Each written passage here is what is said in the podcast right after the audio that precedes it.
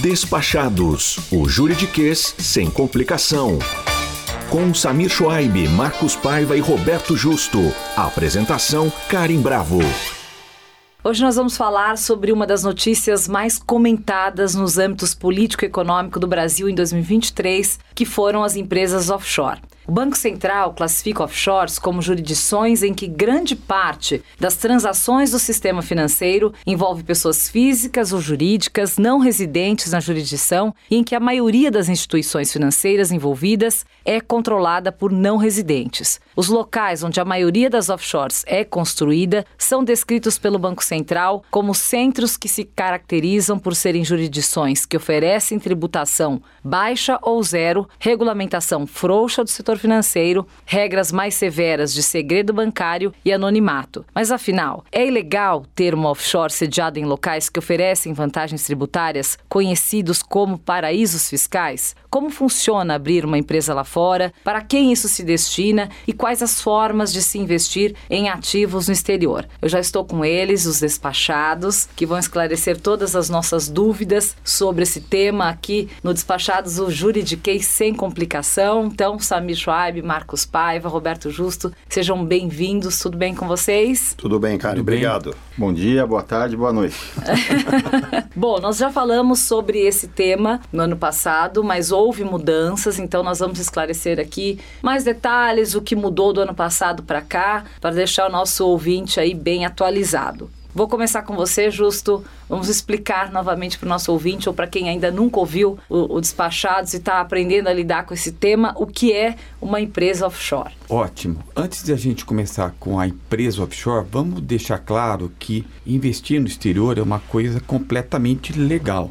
Ou seja, todo mundo pode diversificar seus investimentos, abrir uma conta no banco em qualquer lugar do mundo, aplicar o seu dinheiro. Lembrando sempre que a gente sempre vai pagar imposto no Brasil. Então, qualquer rendimento ou ganho de capital que eu ofira em qualquer lugar do mundo, eu vou ter que apurar esse ganho, apurar esse rendimento e pagar no Brasil. Se o Brasil tiver acordo de compensação com o país onde estão os recursos, eu vou poder compensar eventualmente o imposto que eu tive nesses países. Então, é, é um, era um mito né, dizer que, que não podia investir no exterior. Sim, pode, desde que fique claro que está sendo declarado tanto para o Banco Central como para o imposto de renda. Para o Banco Central, é obrigatório declarar aquele investimento superior a um milhão de dólares em 31 de dezembro de cada ano. Importante por quê? Porque se você não declarar para o Banco Central, isso pode pode caracterizar um crime de evasão de divisas e vai ter um problema criminal. Ou seja, investir no exterior à vontade. Para vocês terem um parâmetro de quantas pessoas declararam, pessoas físicas, vai gente, é, no ano de 2021, porque 2022 ainda não saiu o censo do Banco Central. Eu vou arredondar os números: 30 mil pessoas físicas declararam entre 31 de dezembro de 2021 e vou arredondar os números também: 280 bilhões de dólares declarados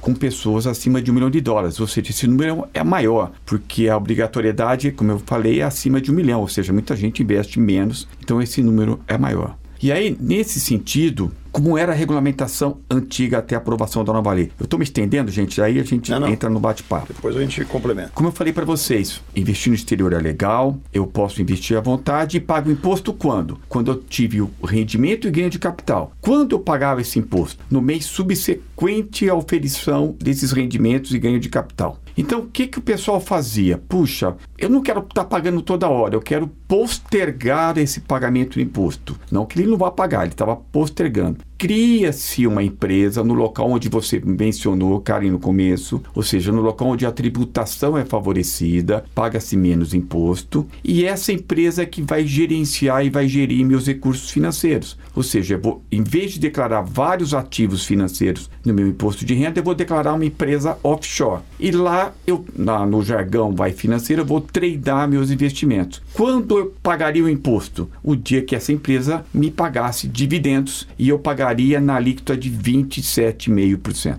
Tá bom? Então, offshore, respondendo a pergunta, é um, vai sendo bem, bem simples, é onde a tributação é, é um país onde a tributação é favorecida.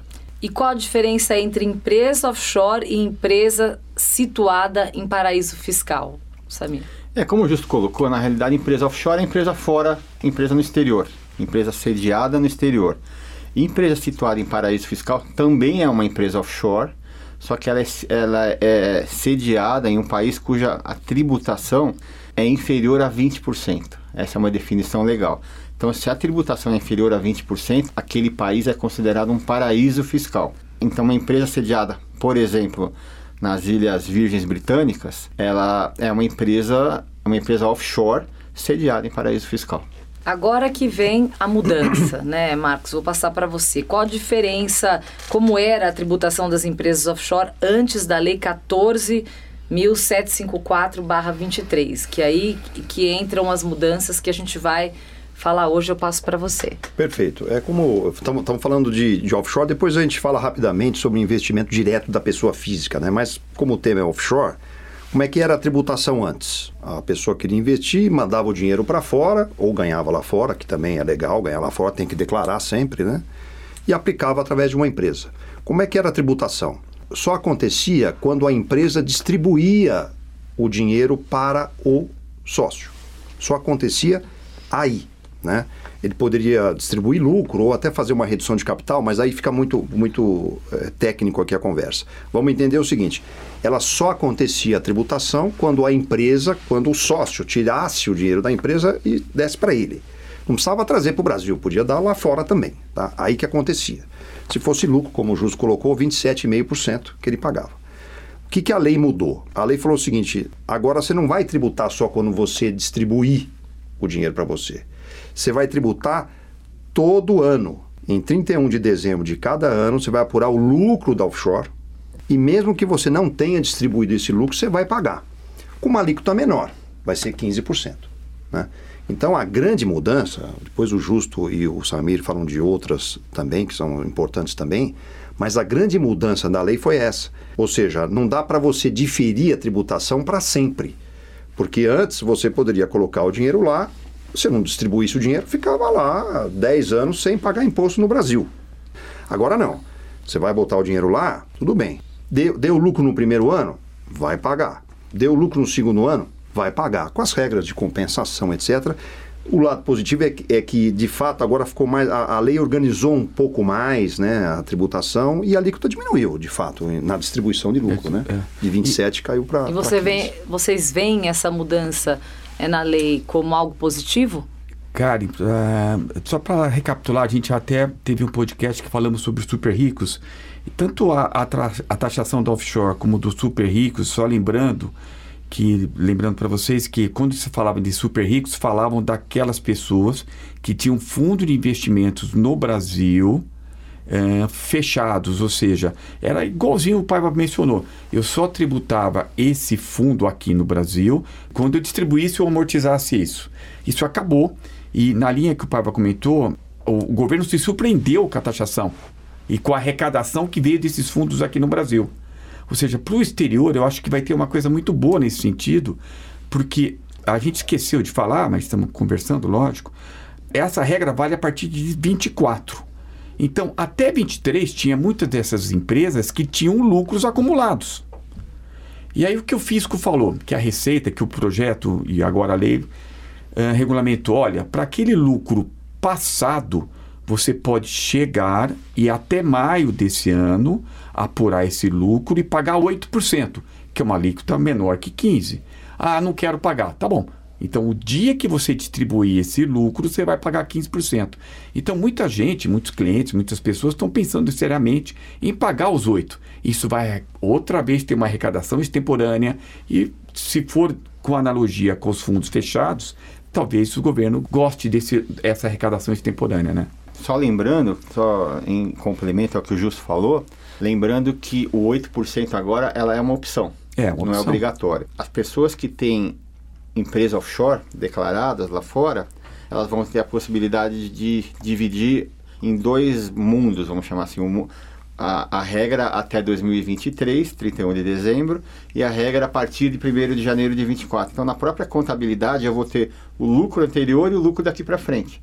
O anterior, como o Justo falou, só se paga um dia no momento em que distribuir, E o daqui para frente, como o Paiva falou, só paga ao final de cada ano o resultado líquido, se for positivo, vai pagar 15% na declaração do ano que vem, em abril, maio do ano que vem, é sempre no ano seguinte.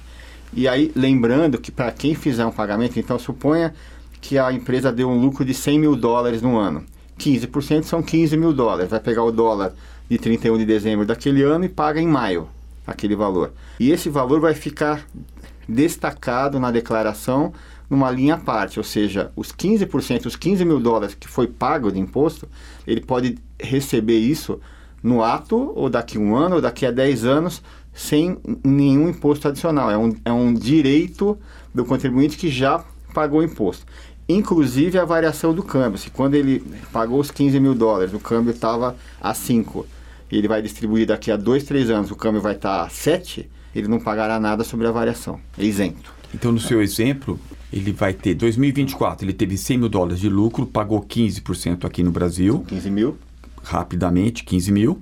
E esses 100 mil dólares, 31 de dezembro de 24, vai, estava 5. O dia que ele pegar, e como o Paiva mencionou, não é trazer o recurso para o Brasil. O dia que ele pegar esses 100 mil dólares e colocar na pessoal dele, com dólar a 7, essa diferença de 5 para 7 sem imposto, e aí ele pode utilizar para comprar carro, para viajar, para fazer o que bem entender, usando um cartão de crédito, por exemplo, no exterior. O, nós estamos falando de tributação de offshore, né? empresa no exterior, como o Samir colocou. Mas essa, essas novas eh, regras de, de tributação são para as empresas offshore, que estão no exterior, mas que tenham basicamente renda passiva, que a gente chama não é para qualquer empresa. Só para ah. também não, não, confundir, se a empresa lá fora for uma empresa operacional, se ela tiver receita, despesa, enfim, empregados, etc., ela não entra nessa regra, né? O, quem entra nessa regra são as empresas offshore que têm dinheiro, basicamente, você manda dinheiro para fora, né? Ou receitas de aluguéis, que a gente chama, alguma, algumas, algumas receitas que a gente chama receitas passivas, tá? Só para complementar esse ponto. É, basicamente são aqueles para investimento financeiro, vamos para simplificar, mais fácil, mais fácil. E outra coisa que mudou também, que eu comecei na explicação, é que a tributação, agora que nem na linha que o Paiva falou, eu estou aplicando diretamente no exterior sem offshore. Eu pagava sempre a medida que eu teria, tenho rendimentos e ganho de capital no mês subsequente. Agora não. Agora eu vou, vou, vou guardando os meus rendimentos, os meus ganhos de capital e vou pagar uma vez por ano. Certo, Samir? Certo. E ainda com mais uma vantagem, Justo. Pois que seria, que seria o seguinte: na regra anterior, se a Karen aplicou um dinheiro lá em nome da pessoa física, em janeiro você fez um resgate de uma aplicação com lucro. Você tem que pagar até o final de fevereiro. Mesmo que em janeiro você tenha feito um outro resgate com prejuízo, não compensava. Você pagaria sobre e, o que ganhou. A lei antiga. A lei antiga. antiga. Você pagaria o que você ganhou e não compensaria o que perdeu. Agora não. Agora, como o Justo falou, vai se fazendo esse cálculo no decorrer do ano e no final eu compenso lucros com prejuízo e pago só se eu tive ao final do ano um ganho líquido. Nossa. Essa é uma diferença relevante e, e, mais, né? Se eu ficar com prejuízo ao final do ano, eu tenho a possibilidade de compensar. Se a pessoa tem aplicação na física e uma offshore, teve lucro no offshore e prejuízo na pessoa física, ele usa o prejuízo para bater o ganho da companhia offshore, coisa que nunca existiu antes. E mesmo assim, se ainda sobrar, ela pode compensar esse prejuízo em anos futuros. Então, essa foi uma vantagem, essa é uma mudança benéfica para o contribuinte que antes era realmente era injusto, às vezes ele tinha um prejuízo líquido e tinha que pagar imposto. Nessa questão melhorou. Melhorou. melhorou Teve melhorou. alguma outra mudança que Não, gente, melhorou porque a alíquota, Karim, foi de 27 caiu para 15, já é ótimo. E como a gente mencionou, ou seja, em vez de estar toda hora pagando, dar, fazer carnê-leão, como o Samir brilhantemente explicou, eu faço anualmente agora, né? Então melhorou. Só lembrando, a pergunta que fazem para a gente é o seguinte: ah, então tá, não vale a pena mais ter offshore, não é? A velha resposta do advogado é depende, né? Porque se você aplica dinheiro lá fora na física e compra papéis americanos, e quando eu falo comprar papel americano, é, não interessa onde ele esteja custodiado. Você pode ter uma conta na Inglaterra comprando Apple, por exemplo, vai. Estou dando um exemplo. Pode ter uma conta na qualquer lugar do mundo comprando papel americano. E se você morrer, Para efeitos dos Estados Unidos de imposto de sucessão, o não residente que tem bens americanos, o limite de isenção do imposto de sucessão são só 60 mil dólares. Então, vamos imaginar o Paiva, ele comprou 2 milhões de dólares em Meta, que valorizou muito semana passada. Semana passada. O Paiva vai demorar, se Deus quiser, muito tempo para morrer, né, Paiva? Eu acho que sim. espero que sim. Eu espero que sim. Ou seja, 2 milhões de dólares na física. O Pedro, Pedrinho, ele vai pai o Pedro, para quem é o filho do É o pai. filho do Paiva. Um menino muito querido, todo mundo gosta dele. Obrigado. Foi muito bem educado. da parte da mãe, né? Obrigado, obrigado, obrigado. cara. Ou seja, ele vai pagar 40% sobre 2 milhões de dólares, assim, rapidamente, são 800 mil dólares. Então, isso é um dos motivos para você ter offshore e poder comprar papel americano. Manter, né? Então, Manter, é. deixamos claro aqui que continua sendo interessante manter as empresas offshore. Sim. Sim, Continua em razão do planejamento sucessório. sucessório também. Sim. É. E quais as melhores jurisdições para manutenção de uma empresa offshore? Vamos, vamos falar de offshores em paraíso fiscal, né? Tá. De novo, isso é absolutamente legal, só tem que declarar, tanto para o Banco Central como para o Imposto de Renda, como o Justo colocou. As jurisdições que a, que a gente eh, costuma ver nos nossos clientes são, são, as, são as clássicas, né? É BVI, Cayman, ou Cayman, né? BVI, Cayman, Bahamas. Basicamente essas três, essas três jurisdições, não sei se, se, É, se vocês têm, mas são, Ah, é, na verdade é paraíso fiscal. É Caribe, muito no Caribe, mas são as jurisdições que têm a tributação inferior a 20%. Mas, mas é, que a pergunta As foi as, mais as melhores, né? As, são- as- as mais utilizadas, É, né? é. Então seria Ilhas Virgens Britânicas, BVI, Caimã, Bahamas. São as mais utilizadas, né? Despachados. O juridiquês sem complicação. E por que que essas mudanças na tributação das offshore faz parte da tributação dos super ricos? Então, na verdade foi como o Justo colocou, né? E a gente estava colocando aqui no, no início. É que super rico já é, já é uma- um adjetivo, né? Que ninguém sabe exatamente quem são. Mas o pessoal que tinha muito dinheiro colocava o dinheiro lá fora e se ele não distribuísse, ia ficar lá sem pagar tributo a vida toda. Se ele não distribuísse, isso que aconteceria. Como agora ele coloca o dinheiro lá fora e tem que pagar todo ano se tiver lucro, aí isso também, isso o governo acabou pegando carona nesse termo e falando que é a nova lei das, das offshore também ia tributar os super ricos, que na verdade são pessoas que, Quem, quem investem são, lá su- fora. é, quem são os super é, ricos, é, né? Assim, Qual que é o então, valor é que- mínimo é para que- você então. ser chamado de super rico? É que antes, quando você aplicava no exterior, isso era muito reservado, vamos dizer assim, para aqueles clientes de private bank, ou seja, aqueles clientes que tinham um pouco mais de recursos. Hoje não, hoje está muito disseminado, a gente viaja às vezes, vê propaganda no, no avião, aplique aqui, abra conta ali, ou seja, você faz tudo com o celular, você aplica em qualquer lugar do mundo. Hoje está muito mais simples. Antes não, antes quem aplicava no exterior era quem tinha recursos, um pouco mais de recursos, vamos dizer assim. E, e esse, e foi, a- e como o Paiva mencionou, Samir, é que nem o fundo fu- fechado aqui no Brasil, ou seja, eu postergava de eterno pagamento do imposto. Então, muita gente até para, não vou dizer, para diversificar o investimento, vai, aplicava em tese numa moeda mais forte. A nova lei criou duas formas de tributação das offshore, né? Transparente ou opaca. Qual a diferença, Samir? É, a transparente, basicamente, é desconsiderando a empresa e tributando com- como se estivesse investindo em nome da pessoa física. Então, essa opção ela é irrevogável, é uma vez só. E feita essa opção, a pessoa que tem uma empresa e tem lá investimentos financeiros, como o Justo falou, em, por exemplo, em, em 10 fundos e ações da Apple. Ela vai declarar os 10 fundos e a ação da Apple. Já se essa pessoa não quiser fazer a opção, ela vai ser a, a modalidade opaca. E aí a regra atualmente é a mais comum, que é tributar a pessoa jurídica. Então ela vai declarar as ações, a participação na empresa e vai declarar o seu investimento no total, no global, da forma como é feita atualmente. É, basicamente essa é a grande diferença e a tributação ela muda porque se eu opto é, na transparência fiscal, como o Paiva falou, aí eu vou tributar na, no resgate, na liquidação de cada um dos ativos. eu faço aquela o controle para ver se ao final do ano eu tive ganho ou prejuízo, mas é ativo por ativo. Já no caso da Opaca, vai ser feito um balanço ao final de cada ano, que tem que ser, ser feito é, de acordo com a legislação do Brasil, que a gente chama BR GAP, essa é uma sigla da contabilidade. E aí, feito isso, se for apurado lucro, vai se pagar os 15%. Se for apurado prejuízo, vai se compensar com, com lucros futuros. Posso só complementar o que você me falou? É, foi muito bem explicado, mas. Estamos ansiosos em ouvir você. Não, muito obrigado. Justo é um político também, né? Por exemplo, antes, quando começou o governo tentando tributar os offshore, o que ele falou? Olha, eu vou pegar marcação ao mercado no dia 1 de janeiro de cada ano e a marcação ao mercado no dia 31 de, de cada ano. O que, que é marcação ao mercado? Eu vou ver quanto valia meus ativos no dia 1 de janeiro com base no mercado. Então a gente está mencionando vários ativos aqui. Ah, quanto valia? Vou continuar na, na Apple, vai, estamos brincando. Quanto valia a Apple em 1 de janeiro de cada ano? Valia 100.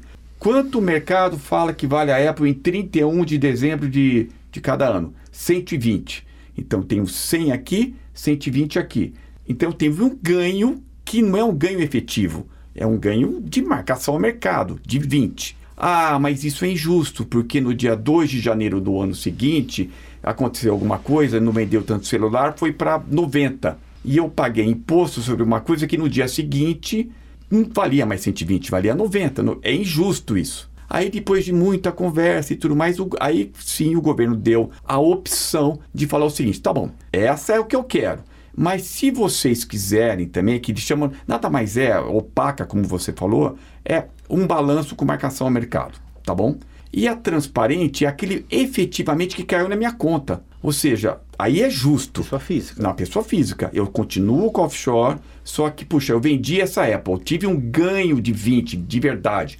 Caiu no é. meu bolso. É offshore transparente. É offshore transparente. Você declara de, ativo por ativo. ativo. ativo por ativo, mas é mais, é. em tese, mais justo. Só... Porque eu estou pagando aquilo que eu ganhei. A marcação ao mercado não é aquilo que eu ganhei, é uma, uma posição de cada ano. É, é, é acabou ficando muito técnica a conversa, é. né, para o ouvinte, mas enfim, e, e, essas questões até de marcação ao mercado que o Justo colocou, como é que vai ser o balanço, isso ainda vai ter muita discussão, né?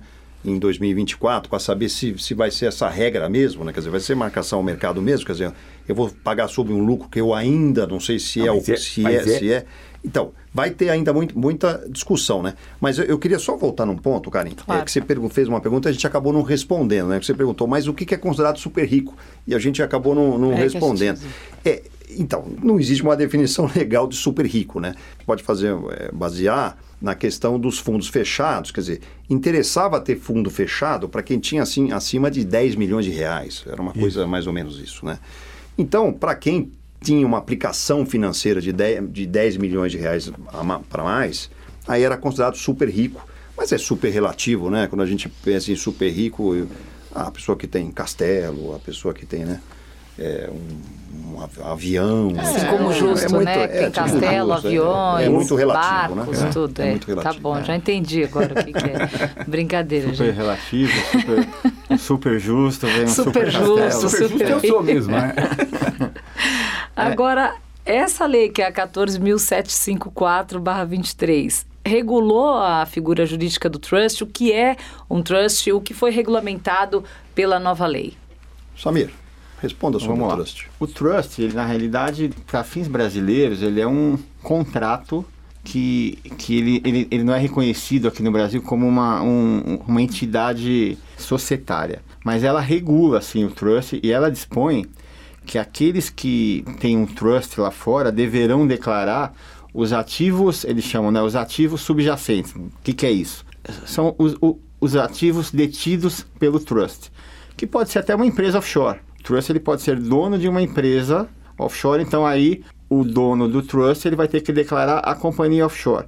Se o trust tiver um imóvel, um avião, aplicações financeiras diretas, vai ter que declarar esses ativos. E aí a, a forma de tributação é a mesma, aí vai defender se vai como vai ser a opção. A forma de tributação é a mesma e quem deve declarar o trust é o instituidor do trust. Se eventualmente um beneficiário, aí a gente entra numa questão muito técnica, Mas se o beneficiário do trust, por exemplo, o filho da pessoa é o beneficiário, se ele já declara, ele, ou se ele já começa a receber, aí é ele que declara. Então, assim, respondendo sua pergunta, o, o trust ele passa realmente a entrar no nosso mundo jurídico tributário, fiscal, tá? Ele pode. E uma coisa importante, havia uma grande discussão no passado se quem recebia ativos do trust, porque o trust é um contrato em que eu falo, olha, exemplo, no dia que eu morrer, eu quero que os, os, os bens sejam distribuídos para os meus filhos, 10% para um, 20% para o outro, 50% para o outro. Eu, eu posso definir isso lá. E no momento em que esse evento ocorre,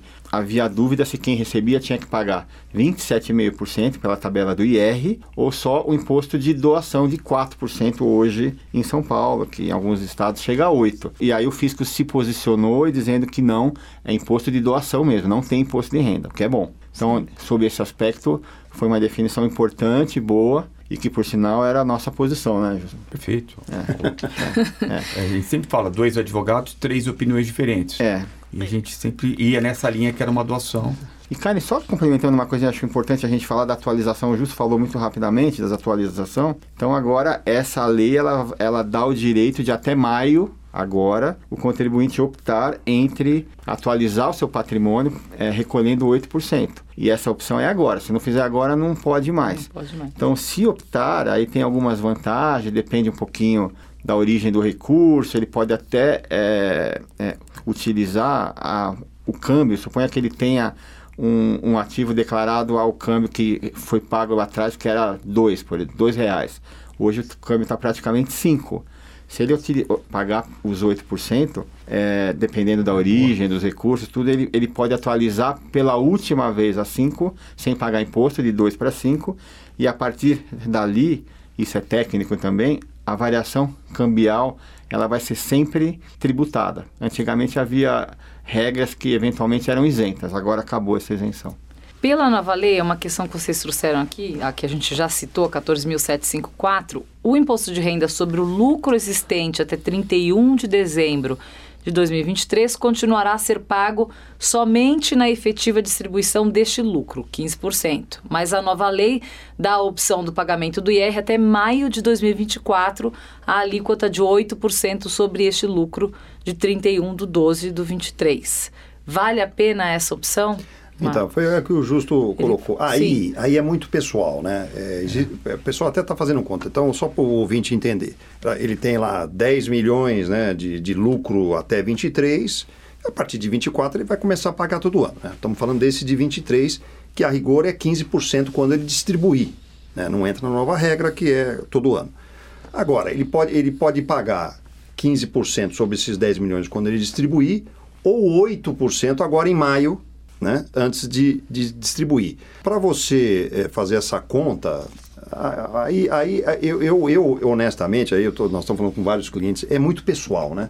Tem cliente que fala, ah, eu deixa, eu vou prefiro pagar 15% quando eu distribuir, porque pode ser que eu não distribua, pode ser que eu demore, né? Isso. Financeiramente, se, se, se, a pessoa for distribuir em 5 anos, por exemplo, vale, vale mais a pena pagar os 8% né? E teria que ficar muitos anos, não sei, Samir, tem uma conta, é, né? É, a gente fez uma é. conta, não, mais, acho que mais de 10, né? é, então, uns 15 anos para compensar. Né? Porque a diferença de 8 para 15 Mas é, é muito pessoal. Depende muito da taxa que ele vai é aplicar, é muito, é muito, pessoal. É. Mas tem uma, uma regra que aí acho que não tem muito o que pensar. Se a origem for moeda estrangeira, aí o 8%, regra geral, vale a pena atualizar. É que se tem que reais, o que é origem moeda estrangeira. É, a origem é. moeda estrangeira é, muito é, detalhe. É muito detalhe, né? Mas, mas é importante explicar. Se a origem dos recursos que estão declarados lá fora foram é, ganhas lá no exterior em moeda estrangeira, então a origem é considerada moeda estrangeira e, portanto, a variação do câmbio, se for positiva, ela é sempre isenta. Essa isenção, como eu falei agora, vai acabar. É a última, vai acabar a partir de 24. Então, para aqueles que têm origem em moeda estrangeira,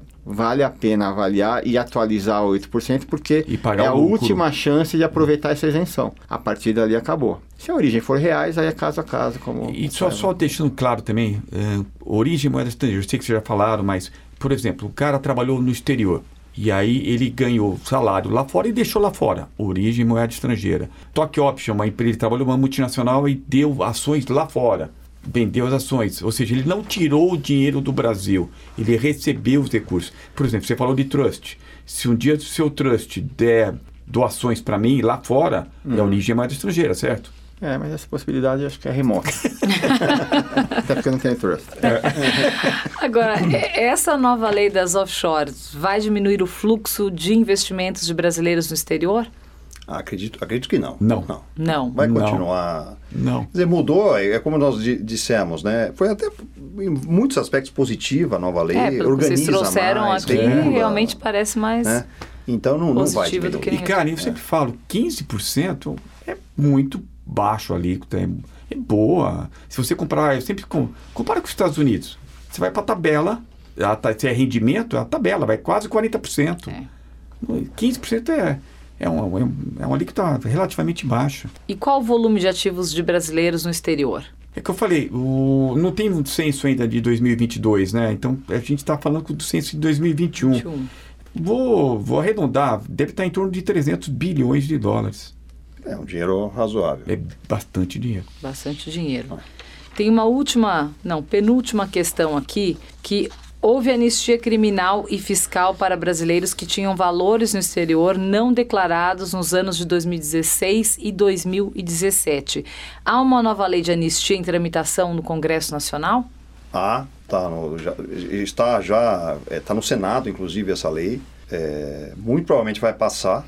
A diferença da, de- dessa lei nova de anistia das anteriores é que essa permite que funcionário público de, de alta patente, vamos dizer assim, de alta de gerência, né, ele, ele pode entrar. Nas primeiras anistias, se a pessoa fosse funcionário público, ela não podia entrar na anistia.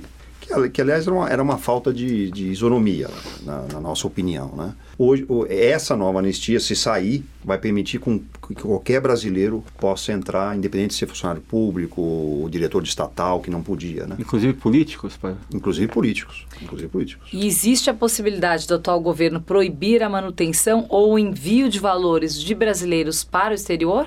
Não, não. Na época do Collor, quando o nosso caixa em moeda estrangeira estava muito baixo, negativo até, nem lembro mais, uma das possibilidades levantadas na época era assim, ah, vamos obrigar as, as pessoas que têm dinheiro declarado no exterior a trazerem o dinheiro compulsoriamente. E não, não, não passou, isso não foi para frente, porque aí vamos mencionar o artigo 5 da Constituição que fala das garantias individuais. Ou seja, meus amigos aqui, você, Karen, pode fazer, investir em qualquer lugar do mundo. Você Ah, tem então liberdade agora para eu tô ir aliviada, e então. vir. Puxa, agora eu já vou começar a planejar. Planejar. Não, mas, é- s- sabe quando, quando a gente fala do, do- da riqueza do Brasil, ah, mencionando a dívida externa e tudo mais, e esse dinheiro, esses 300 bi que eu falei aí, tá na conta. É um dinheiro brasileiro, que a qualquer momento pode entrar.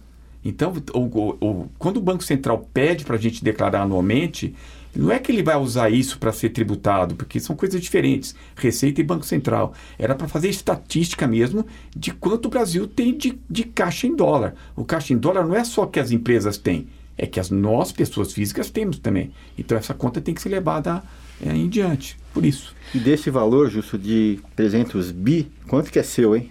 Vamos abrir o jogo aqui, gente. Eu quero saber quanto que é, a- Nada, qual que é a nada, fatia do, Mar- é meu, do Marcos, é meu. do Justo e do Samir. um dia que você me pagar mais dividendos, quem sabe, Samir? Isso aqui é, é confidencial, eles não podem declarar aqui. Sigilo, né? sigilo bancário. É, mas escuta, a gente tem E- uma história que hoje o alvo é o Paiva, É o não é não a da gente nossa história direto. engraçada do, pra, pra gente fechar sempre com uma historinha aqui Eu e o Samir divertida. vamos comentar isso, Karen. É, graças a Deus, isso é uma coisa legal que a gente tem. É, acho que esse ano acho que foi o 23 ano, ano passado, aliás, em que a gente é convidado pela Câmara Brasil Estados Unidos da Flórida para fazer uma palestra anual para as pessoas que moram ali na Flórida, né? E no começo sempre ia eu e o Samir. E o nosso escritório é Schwab, Paiva e Justo. E é o Schwab, Schwab, desculpa, e, e o Justo. E todo mundo, acho que por 15 anos dessa minha, sei lá, o Paiva, uns 10 anos, uns 12 anos, o Paiva nunca foi, porque ele queria ficar no Brasil, ele não viajar, tinha medo de pegar Vocês avião. excluíam ele da... Não, ele da- tinha da- medo de pegar avião. É, me excluíam, me excluíam. Mas tudo bem. É o budget. Aí todo mundo falou, pô, gozado. Esse Paiva de vocês é, é uma offshore? Então, Existe Não, não. esse... Foi, foi, foi pior que isso. É que aí teve, teve um ano que eu fui. Aí ele E começou aí o aí. pessoal começou a olhar tal. e, Ó, eu pensava que o Paiva era offshore de você. Não, não, é sou eu mesmo. Só que Eu sou uma pessoa. offshore. É, tá certo, entendi. Ainda bem que você foi descoberto, né? Tá, que você agora- agora estou- indo, não que sou eles offshore. deixaram você entrar É, e bem, deixar é. de ser uma offshore. Exatamente. Ainda Agora bem. A gente repatriou ele, virou deca- Repatriou. nós declaramos. Declaramos. Gente, muito bom. Nós aprendemos muito com vocês aqui, com esse trio Sami Schwaib, Marcos Paiva, Roberto Justo. Esse foi mais um episódio do Despachados, o júri de case sem complicação. O tema foi offshore. Falamos sobre isso ano passado, mas nesse episódio nós trouxemos aí todas as, as renovações eh, e, e mais detalhes dessa nova lei. Muito obrigada e até o próximo episódio. Obrigado, cara. Obrigado. tchau, obrigado. tchau. Tchau. Despachados, o juridiquês sem complicação. Realização Rádio Cultura FM, Fundação Padre Anchieta.